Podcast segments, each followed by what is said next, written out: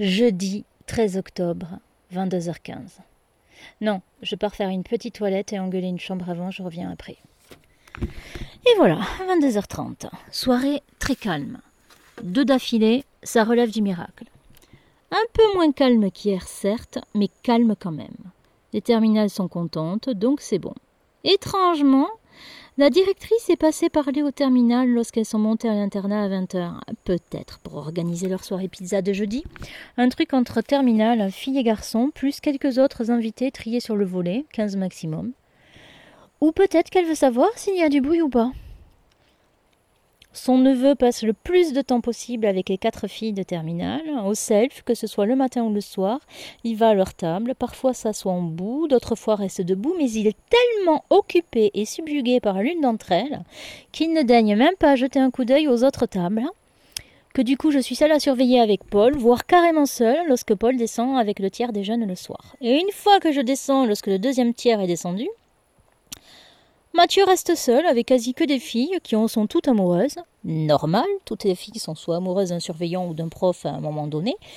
C'est le plus jeune et sans être particulièrement beau, il n'est pas moche non plus. Je ne reproche pas du tout aux filles d'être sous son charme.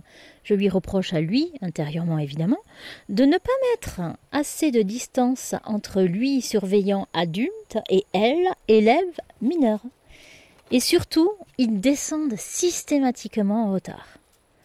A priori, Tati directrice commence à le trouver un peu laxiste puisqu'elle a fait deux rondes ce soir au foyer alors qu'il était seul à surveiller les jeunes qui y restent jusqu'à 20h45.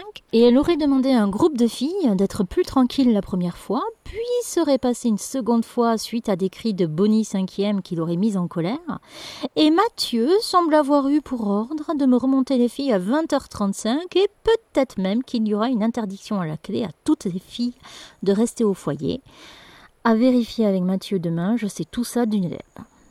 Mais moi ça va. Deuxième soir sans incident majeur. La routine, avec évidemment la mini bagarre des sixièmes à la clé. Cette fois, parce que hier soir, Audrey, sixième, et peut-être Bénédicte, cinquième, ont badigeonné une photo de Adèle, sixième, qui dormait chez sa grand-mère et donc s'en est aperçu que ce soir. Mais Angélique, sixième, était témoin qui ont donc badigeonné une photo d'Adèle sixième avec du rouge à lèvres. Inadmissible.